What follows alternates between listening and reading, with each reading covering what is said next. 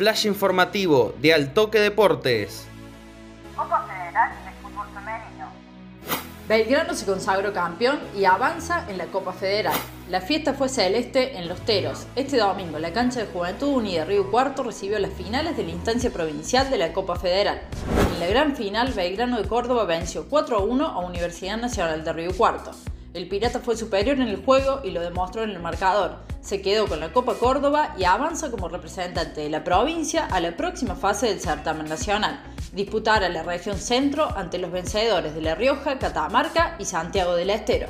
Los perdedores de las semifinales del día sábado, Tiro Federal de Cosquín y Esportivo Belgrano de San Francisco, se enfrentaron también este domingo en terreno tricolor y abrieron la jornada en el partido por el tercer puesto del cuadrangular.